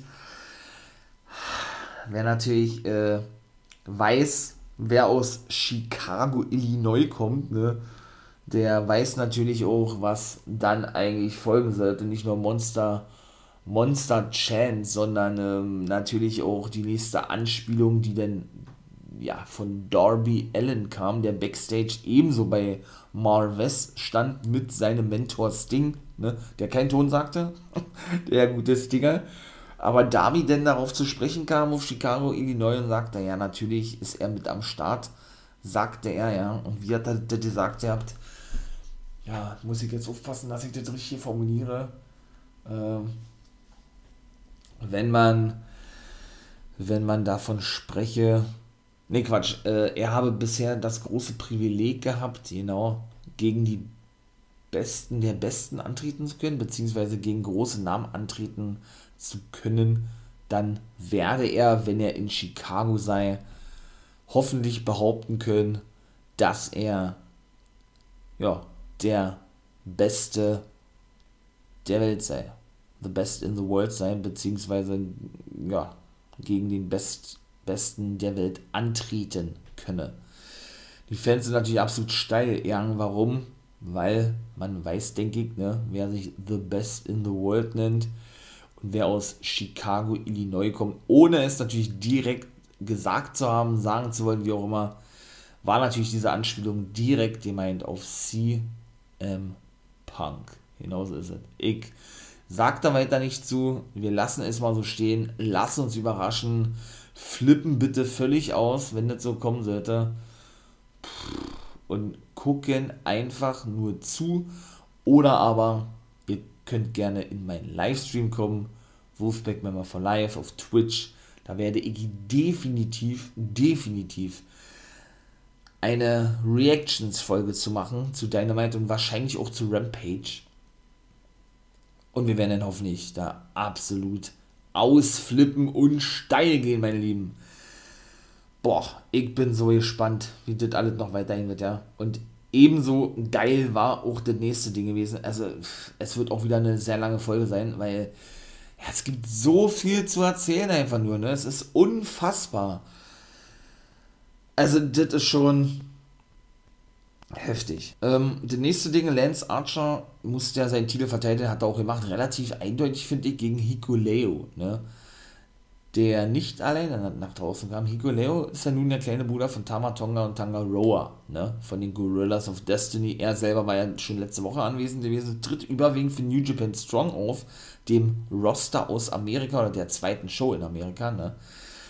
Ja, und hat ja äh, seinen Anspruch erhoben letzte Woche, als Moxley seinen Titel verlor an den guten Lance Archer auf den United States Championship. Wie gesagt, das Match, äh, Archer kam alleine nach draußen, ohne Jake the Snake, der seinen Vertrag wohlgemerkt um zwei Jahre verlängert hat und konnte, wie gesagt, für mich eindeutig Hikuleo besiegen, der aber nicht allein nach draußen kam, wie gesagt. Denn er und natürlich Tama, Tonga und Tanga Roa, seine älteren Brüder, sind ja die Söhne vom Legendary King Haku oder from the, ähm, vom Monster from the Island Tonga Meng, wie er hieß in der WCW und auch der kam nach draußen, also auch der feierte sein Debüt, wenn man so sehen möchte, ja. Natürlich im Shirt von New Japan Pro Wrestling, der hat ja auch schon ein oder zwei Auftritte gehabt für New Japan durch, macht ja auch Sinn, meine ich mal, ne, als Vater von denen allen. Und in der Werbepause, so ähnlich wie vorhin mit den Young Bucks, als der Hangman die Powerbomb auf der Apron verpassten, sah man denn eben auch, wie er Lance Archer attackierte und, und ja, in klassischer Haku-Manier ausschaltete Angriff, ne? Und ja, die Fans dann auch natürlich gleich wussten, wer das ist, ne? Und man eigentlich jetzt auch schon wieder ein Debüt sah. Ich denke persönlich, Hikuleo werden wir jetzt nicht mehr sehen bei AEW. Das war so ein einmaliges Ding gewesen, um diese Zusammenarbeit mit New Japan zu festigen, genauso wie mit dem guten Haku, aber war trotzdem geil zu sehen gewesen das, das WWE, oh Gott, wie kann ich das nur mit WWE vergleichen? Das ist wieder wirklich auf so vielen verschiedenen Ebenen mit vielen Companies zusammenarbeitet, eben auch mit New Japan, ja, und äh, da keine in, im Hintertreffen geraten lässt oder wie auch immer, so dass die sich benachteiligt fühlen können. Überhaupt nicht. Wenig später kann ich schon mal vorwegnehmen, äußerte sich auch Moxley zu einer Promo von Hiroshi Tanahashi. Genau, denn der war nämlich in einem, in einem Clip zu sehen gewesen und sagt ihm, dass er der ja, Herausforderer sei auf den United States Championship. Genau. Egal, ob, ob Archer oder Hikuleo gewinnen werden, das war ein Clip vor dem Match gewesen. Ne? Und er dann praktisch der Nächste in der Reihe sein und eben dieses Match fordere in Japan. Es wurde noch bestätigt, dass Lance Archer demnächst nach Japan fliegen wird wo er ja eben jahrelang unter Vertrag stand bei New Japan und seinen Titel gegen Tanahashi verteidigen wird, weil er hat ja nun seinen Titel verteidigt gegen Hikuleo, ne? Denn das sei der einzige Titel, der ihm noch in seiner Titelsammlung fehle, habe Tanahashi gesagt. Und Moxie äußerte sich später denn dazu, dass er, er ihm sagte, dass er nicht nach Japan fliegen könne, warum weiß ich allerdings nicht, und er gezwungen sei, sich die Olympischen Spiele anzugucken, also auch so ein kleiner Shoot gegenüber den Olympischen Spielen, ja, und dass er es witzig finde, dass Tanahashi sich jetzt äußere, weil er doch die ganze Zeit über als Erdchampion gewesen sei, von ihm davon lief oder sich nicht traute, gegen ihn anzutreten, sozusagen. So habe er das gesagt, ihr habt, der gute Moxley. Also auch da ist der letzte Drops noch nicht lutscht, wie ich ja mal so schön sage. Ja. Bin ja mal gespannt, wie auch diese ganze Rivalität weitergehen wird. Auch Miro war wieder ähm, ja, in einem Clip zu sehen gewesen. Der wird nächste Woche gegen Lee Johnson sein TNT Championship verteidigen. Ist denn also auch mal endlich wieder zu sehen, ja. Ja, was hat er gesagt? Ja, ja wieder, ne, äh, dass er doch The Redeemer ist und er gesprochen habe oder er, er, er spreche für Gott. Ich finde das geil. Irgendwie, ja, von, von diesem Best Man zu The Redeemer oder zu ähm, The Favorite Gift. Nee, The Favorite. Re God's Favorite Wrestler, so hin, ja, zu diesem neuen Gimmickwandel irgendwie finde ich geil. Hat er gesagt, ja, haben seine zwei wichtigsten Sachen, ich glaube, so war das, oder seine, seine zwei Dinge, die ihm am meisten motivieren. Das ist, äh, genau, der rachsüchtige Gott zu sein, beziehungsweise jetzt kommt das, seine gelenkige Frau. Auch das wird, denke ich, natürlich eine Anspielung sein auf Lana, ne, die ja entlassen wurde in der WWE, dass auch die vielleicht demnächst als Managerin oder was auftauchen könnte, wird, äh, wie auch immer, von ihrem Ehemann Miro. Ne? Ja, zuvor gab es natürlich, und das ist auch geil, in der Gorilla Position, ne, das ist, so wird praktisch bezeichnet, äh, ja, die Position hinter der Stage, wo dann die großen, also die Offiziellen der Company, in dem Fall Cody Rhodes, eben sich die Matches direkt anschauen, ne? Und da, ja, saß er denn eben, der gute Cody, mit dem Trainer Jerry Lynn und sollte sich äußern zu seinem Match in der nächsten Woche. Das wird, denke ich, zumindest auch der Main Event sein, denn da trifft der Cody Rhodes auf Malachi Black, der sein Debüt geben wird bei Ivy Dynamite der ehemalige Alistair Black oder Tommy End, ne? Und wollte sich gerade dazu äußern, weil mal West ihn interv interviewte, wurde dann natürlich attackiert vom guten Malachi Black, ne? Die beide prügelten sich dann bis zur Stage nach draußen, schlussendlich, ja, mussten dann diverse Backstage-Helfer kommen, offizielle, unter anderem eben auch Samurai del Sol, der überwiegend bei AEW Dark auftritt, der sich dann unter die Black Mass einfing um den guten Malachi Black von weiteren Angriffen abzuhalten, ne? gegenüber Cody Rhodes, denn der war nämlich schon ausgelockt gewesen. Also auch das haben die überragend gelöst, finde ich, ja. Also wirklich richtig geil, diese Zusammenstellung der gesamten Show, das ist einfach überragend. Also das ist einfach nur mega geil und ich persönlich habe sowas noch nicht gesehen, dass man wirklich jemanden, aber ich glaube, das war bei AEW schon mal gewesen das war der zweite Mal gewesen, dass man wirklich äh, jemanden filmt aus der, aus der Gorilla-Position, also Gorilla-Position, ja, weil das eigentlich immer so als diese private Ding gilt, meine ich mal, ja. Ähm, ja, wo denn meistens eben, ne, ich habe es immer gern verglichen mit WWE, Vince McMahon sitzt und sich die Matches genau eben anschaut, ne, und man der Meinung ist, dass man sowas nicht, nicht zu filmen hat, ne. Ja, aber AEW, ne, weiß man ja, die gehen ja da komplett eigene Wege bei sowas von daher hat mich das eigentlich auch nicht gewundert. Irgendwo war geil zu sehen gewesen, ja. Dass eben auch AEW gewillt ist, auch aus so einer Position, in dem Fall der Gorilla Position, mal äh, etwas zu zeigen, in dem Sinne, dass er eben der Boss oder einer der Chefs von AEW, in dem Fall der American Nightmare oder The American Dream, hat ja die Namen von seinem Papa Dustin Rhodes übernommen, äh, Dusty Rhodes, sorry, den guten Cody Rhodes, äh, ja, zu attackieren oder dass er angegriffen wird, ne? Viertes Match war Angelico Private Party gegen Jurassic Express und Christian Cage. Die gewann auch Christian Cage und der und Jurassic Express durch eine Joke Slam Frog Splash Variante von Luchasaurus und ihm selber. Er wurde schlussendlich danach niedergeschlagen, der gute Christian Cage, vom guten Blade mit einem Schlagring, der jetzt wohl alleine unterwegs zu sein scheint. Butcher ist verletzt, macht Pause, ich weiß nicht. Und die werden auch nächste Woche gegeneinander antreten, haben sie denn nur festgelegt ja, zwischendurch prügelte oder ähm, er kam dann aber zurück zum Ring, logischerweise Christian Cage, verfolgte er mit Markus dann den guten Matt Hardy, weil der in das Match ein Eingriff zuvor, ne? Ja, dann gab es einen Clip zu Nick fucking Gage, der eben seinen Pizzaschneider overbrachte und nur sagte, dass er der King of, of Deathmatch sei und er, ähm, ja, er Glasscheiben mitbringen würde, seine Neonröhren, ja, und sein Pizzastein. Das sind ja so seine Markenzeichen eigentlich. Und dass Jericho, wenn er mit ihm fertig sei, sich nicht mehr im Spiegel betrachten könne, weil er geschockt wäre, was Gage mit ihm getan habe. So habe er es gesagt. Das fünfte Match war Julia Hart gegen Thunder Rosa gewesen. Thunder Rosa wurde ja rausgekauft von der NWA oder von AEW, ne, aus ihrem NWA-Vertrag. Wird also, denke ich, zumindest beim NWA Pay-Per-View dem guten Empower nicht mit bei. Schade eigentlich, ja. Aber dass jemand aus dem Vertrag rausgekauft wurde, habe ich so auch noch nicht gehört. Ähm, habe ich auch in der NBA-Folge schon gesagt, im Guys Review of the Week Part 2, ne? Aber irgendwo ergibt es natürlich Sinn, seit über ein Jahr nun schon aufgetreten, ne, für AEW ohne, ohne einen Vertrag. In dem Fall stand es ja bei der NBA unter Vertrag. Ja, regelmäßig zu sehen gewesen und von daher war es eigentlich irgendwo klar gewesen, dass sie denn irgendwann unterschreiben werde bei AEW. Zwei Wochen zuvor, vor Santa Rosa, unterschrieben schon die Varsity Blondes einen Vertrag, Griff Garrison und der gute Brian Pillman Jr., der bis dato noch bei Major League Wrestling unter Vertrag stand, nachdem der Vertrag eben auslief, weil er ja schon regelmäßig für AEW auftrat, hat er nun mit seinem Take-Team-Partner Garrison unterschrieben bei AEW. Ne? Julia Hart verlor auch wirklich eindeutig, muss man sagen, ja, mit dem Fire Thunder Driver und dann wartet eigentlich auch schon gewesen. Ja, und dann sind wir eigentlich schon im Main Event angekommen. Dann ist das hier auch gleich vorbei, ne? Ja, was soll man sagen? Chris Jericho gegen Nick fucking Gage. MJF kam mit Popcorn nach draußen, wollte sich das Match natürlich vom Kommentatorenpult anschauen, was er denn noch tat, ja. Und nachdem das Match wirklich sehr fade war als erstes und man dann wirklich mitbekam, dass Nick fucking Gage einfach so ein Hardcore-Wrestler ist, ne, der diesen normalen Wrestling-Stil gar nicht gehen kann, ne, ähm, hat es dann wirklich doch noch ganz schön Fahrt aufgenommen, das Match, muss ich ganz ehrlich sagen, ja.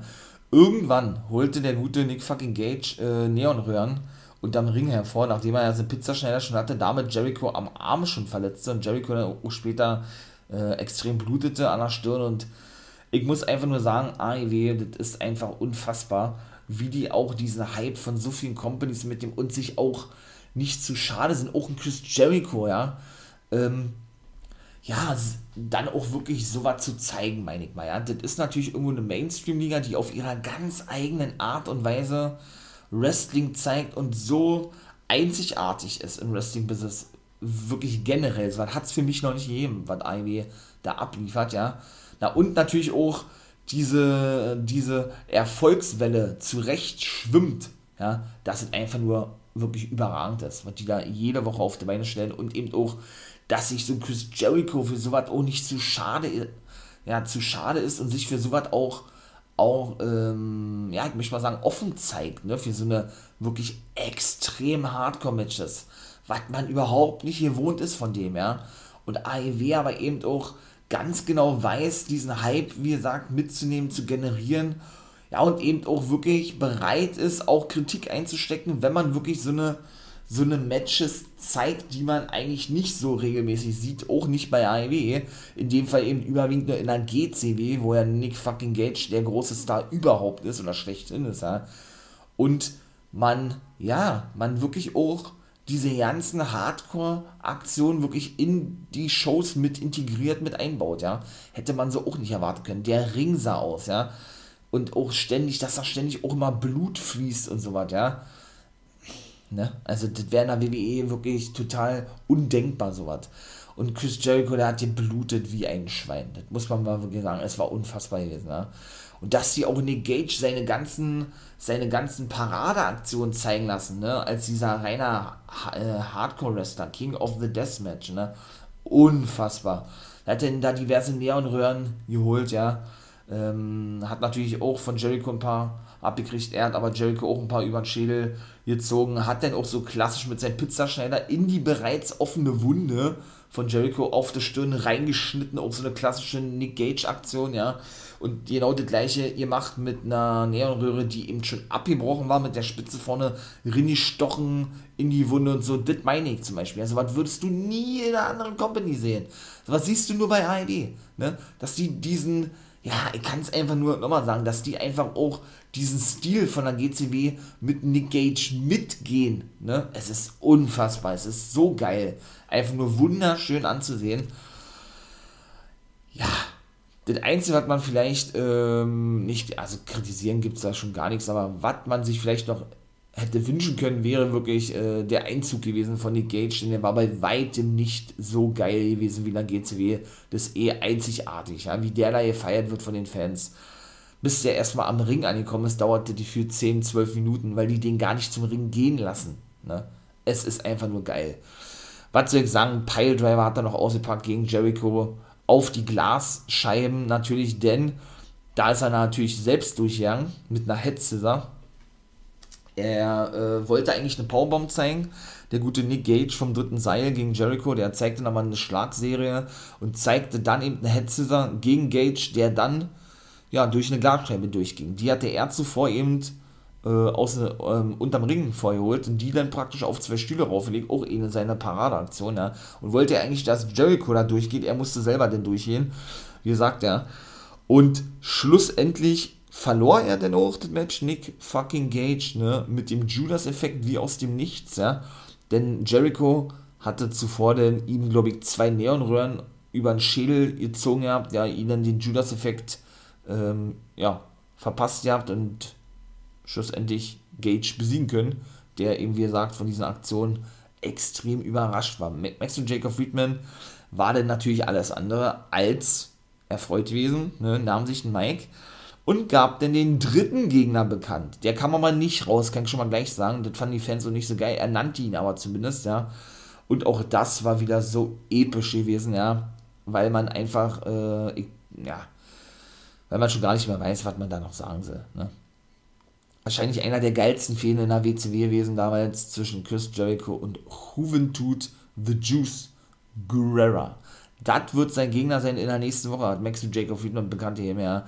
Hat ihn natürlich über, über, über, den groß, über den grünen Klee gelobt, als einen der größten Luchador überhaupt im Professional Wrestling. Genauso sehe ich das nämlich auch, ne?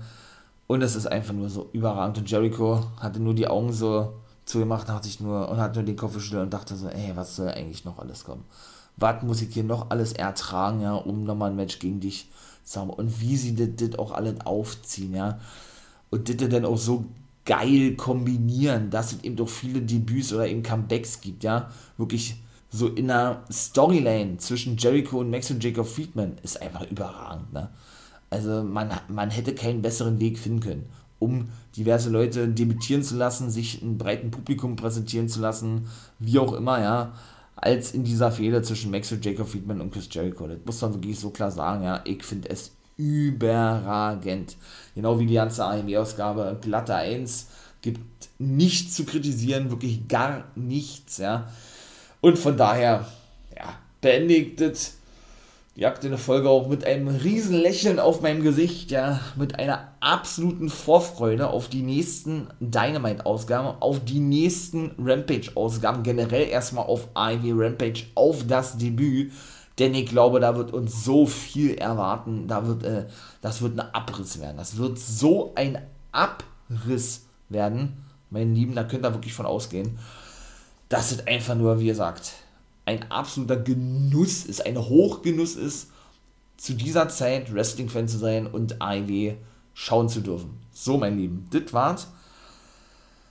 Ja, äh, ist vorbei. Dynamite, NXT, mega geil. Anderthalb Stunden mal eine Folge, extrem lang, aber ihr habt es, denke ich, mitbekommen, es muss eben auch einiges gesagt werden darüber, ja. Hört doch gerne in die anderen Folgen drin, natürlich auch in die ganzen NWO Guys World Folgen, wenn ihr möchtet, ne. Lasst auch gerne ein Abo da oder einen Daumen nach oben, wenn ihr den For Life Wrestling Podcast unterstützen möchtet, gut findet, was ich hier mache. Dafür gibt es natürlich schon mal ein fettes Danke von mir. Äh, freut mich wirklich, ja.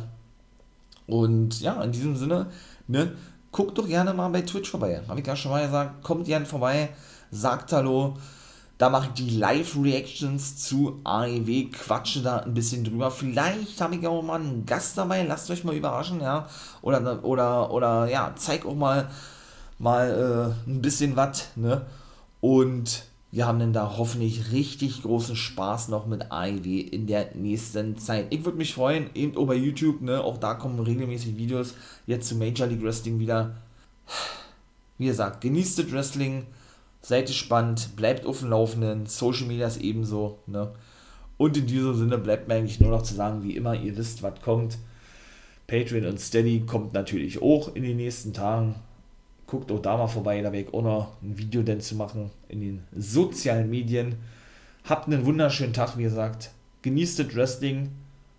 Ja, bleibt gesund, ganz wichtig.